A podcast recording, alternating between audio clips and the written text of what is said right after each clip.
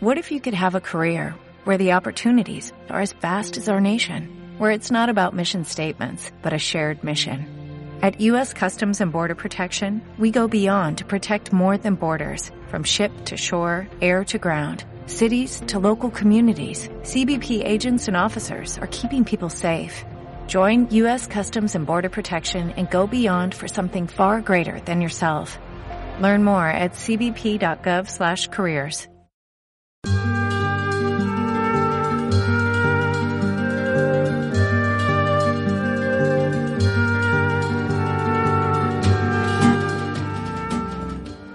Bienvenidos mis queridos incógnitos, una semana más a esta mi sección, la sección sin nombre, la innombrable. Bueno, en realidad sí que tiene un nombre, un nombre secreto, oculto, esotérico, y es blasfemia pronunciarlo o escribirlo, así que jamás, jamás, jamás vais a poder conocerlo. Solo lo sabré yo, como sumo sacerdote y chamán de la sección, así que adoradme. Por cierto, que hablando de adoración tengo algo que contaros. Me habéis dedicado algún mensaje en iVoox.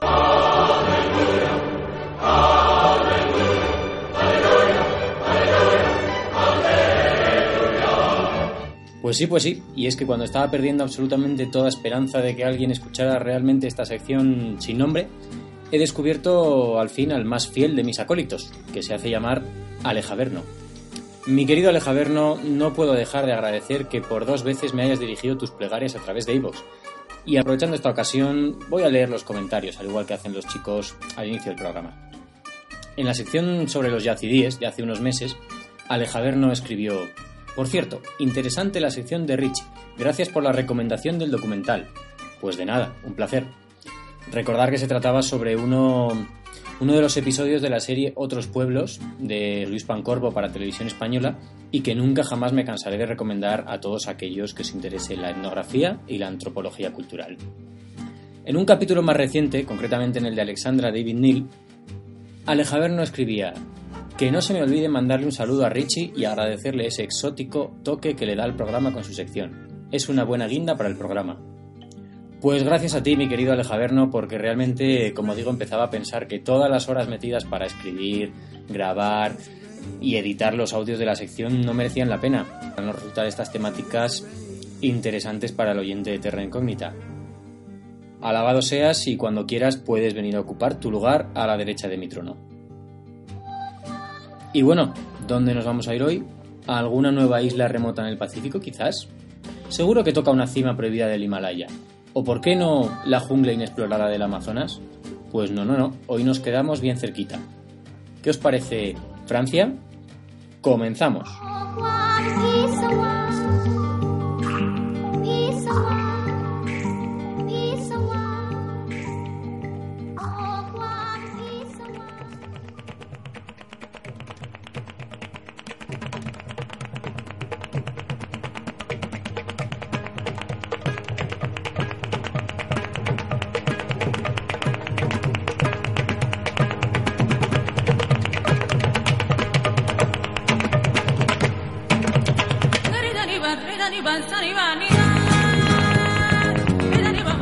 He dicho que nos íbamos a Francia y estaréis pensando, a este se le ha ido la olla hoy con la música.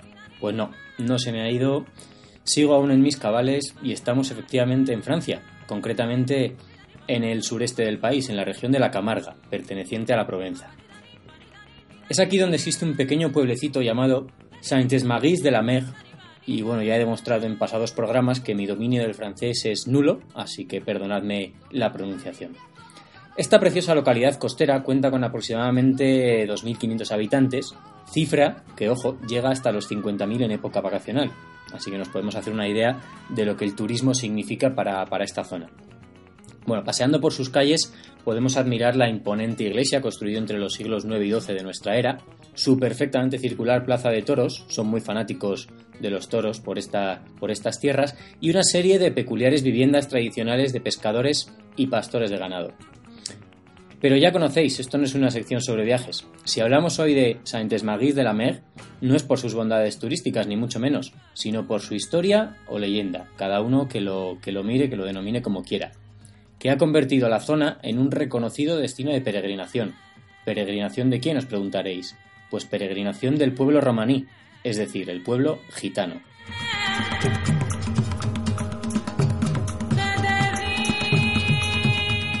Cada año, a finales del mes de mayo, los turistas que se encuentran en Saint-Esmaguis de la Mer contemplan sorprendidos cómo el pueblo comienza a llenarse de caravanas y furgonetas transportando varios miles de gitanos que se instalan en alguno de los doce campamentos preparados para la ocasión.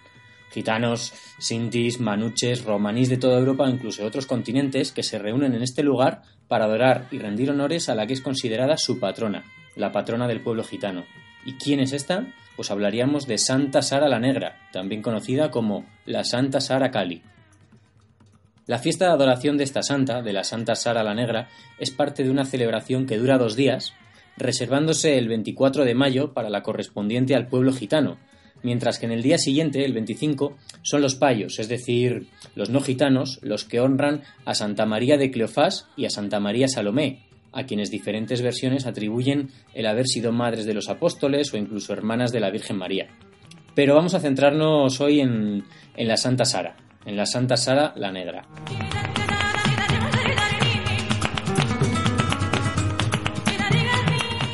El día comienza con una misa oficiada en la iglesia mencionada anteriormente, la iglesia santuario de Saint-Esmaguis de la Mer, nombre del propio pueblo y que ahora ya sí me voy a permitir traducir.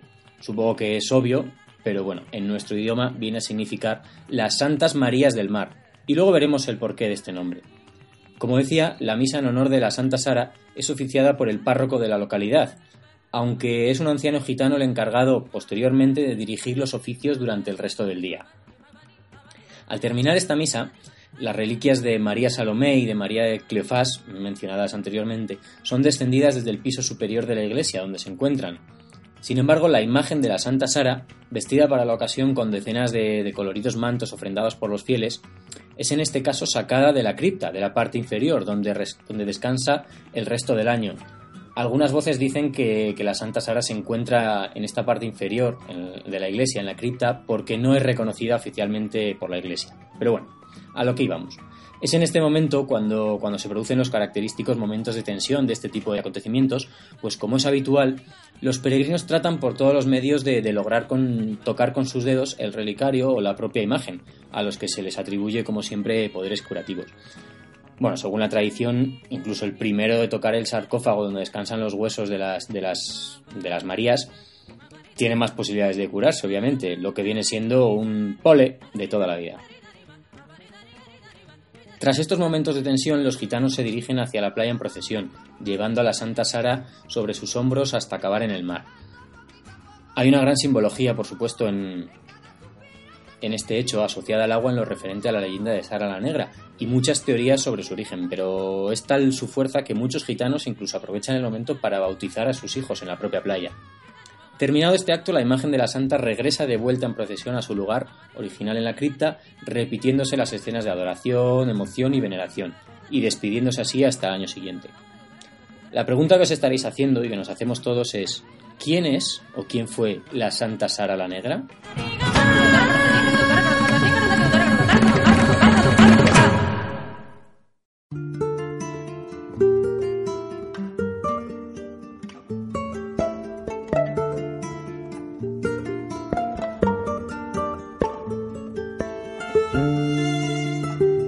Unos pocos años después de la muerte de Jesucristo, los primeros seguidores de su doctrina estaban siendo duramente perseguidos y castigados por los judíos. Es entonces cuando, según una tradición o leyenda francesa, un barco zarpó de Palestina cargado con estos primeros cristianos que huían de dicha persecución y que partieron rumbo a la Provenza. En esta embarcación viajaba nada más y nada menos que María Magdalena, acompañada por las ya citadas María Salomé y María de Cleofás. Otros ilustres pasajeros, por ejemplo, de este peculiar crucero serían Lázaro, sí, sí, el resucitado, o el propio José de Arimatea, y se cuenta que hasta el mismísimo Santo Grial.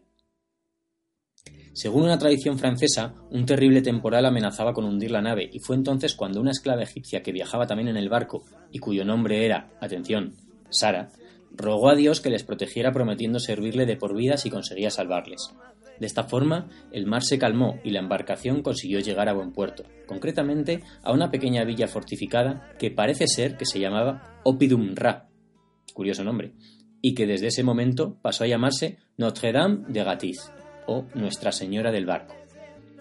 No ha sido hasta hace poco, bueno, hace poco, siglo XIX, en 1838, cuando esta localidad, este pueblo, pasó a llamarse finalmente Saintes-Maries de la Mer, o Santas Marías del Mar. El por qué ha tomado el pueblo gitano a esta esclava Sara como su patrona no está del todo claro, y hay para ello muchas y diferentes versiones. Una tendría que ver con el lugar de nacimiento de la propia Sara, egipcia, como hemos dicho, y es que existe una teoría que establece una posible relación entre el pueblo egipcio y la raza gitana. Según esta versión, incluso la raíz etimológica de la palabra gitano sería precisamente egipcio, o más bien egipciano. Y de hecho en inglés podemos establecer la relación entre los términos Egyptian y Gypsy, que como sabéis significa gitano. Otra tradición diferente afirmaría que Sara no viajaba en esa barca, sino que sería la, la, hija del jefe de una tribu de gitanos paganos que vivían en la antigua Galia. Una vez al año, en esta tribu, llevaban en procesión hasta el mar a la diosa Astarte, versión fenicia de la diosa mesopotámica Istar, diosa de la naturaleza, el amor y la fertilidad. En una de estas procesiones, una visión le indicó a Sara que estaba a punto de llegar un grupo de santos que había presenciado la muerte del Salvador Jesucristo, y justo en ese momento vio llegar a una barca con las tres Marías mencionadas anteriormente y todos sus compañeros. Como la embravecida mar no permitía a la embarcación tomar tierra, María Salomé habría lanzado su capa de la que de manera milagrosa Sara se habría servido a modo de barca para llegar hasta los ilustres visitantes y ayudarles a desembarcar. Finalmente, una última versión, y mi favorita, vais a ver enseguida por qué. Esta teoría está relacionada con las recientes investigaciones que establecen un origen del pueblo gitano en la antigua India. Y ya sabéis que yo cuando oigo India me pongo en modo tontorrón.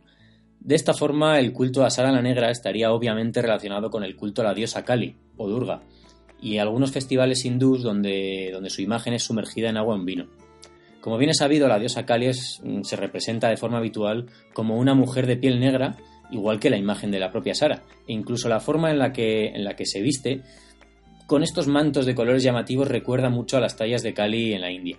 Según esta teoría, entonces Sara la Negra no sería más que una cristianización de un culto primitivo de los gitanos que trajeron desde, desde la India sus orígenes.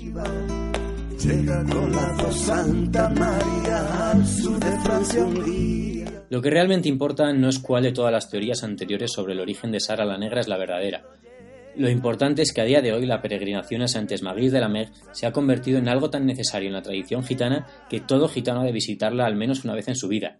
Y por mi parte, y aunque no tengo ningún vínculo de, de ningún tipo con el pueblo gitano, tengo que decir que ojalá tenga algún día la, ocasión de visitar este pueblo en esta marcada fecha del 24 de mayo para, para poder disfrutar de un acontecimiento que tiene que ser un auténtico espectáculo de fe y de devoción. Supongo que, no muchos teníais conocimiento de esta Santa Negra y su culto, así que espero que la sección de hoy os haya servido para que os vayáis a dormir con un poquito más de conocimiento. Y como me suele gustar terminar con alguna recomendación para aquellos que os hayáis quedado con ganas de más, de conocer más sobre, sobre lo que hemos hablado, en la página web de la cadena española de televisión 4 podéis encontrar un documental de la serie Callejeros dedicada a la Santa Saracali, la Santa Gitana. Siendo de cuatro y siendo de callejeros, pues los que conozcáis el programa ya sabéis lo que os vais a encontrar. Es decir, no pueden faltar sus 20 minutos en medio del documental hablando sobre las bodas gitanas y el rito del pañuelo, ¿no? Como si el fascinante pueblo gitano no tuviera otras tradiciones que contar, que ya está bien. Pero bueno, saltándonos esta parte del vídeo, el resto permite conocer de primera mano todo lo que rodea la peregrinación y procesión de la Santa Sara la Negra. Terminamos por hoy confiando en que según escuchéis la sección vayáis corriendo a Facebook o a iVoox a dejar un mensajito con vuestras alabanzas y homenajes a mi persona, que me lo he ganado. Y si no lo hacéis, pues siempre me quedará mi acólito Alejaverno. Alejaverno, no me falles.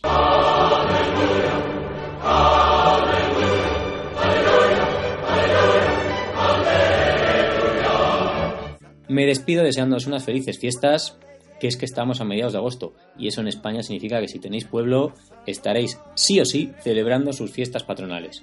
Cuidadito con el vinacho caliente en las romerías y en los toros, que los carga el diablo. Leer y andar y amigos, y hasta la próxima. Contra luchaste como han hecho siempre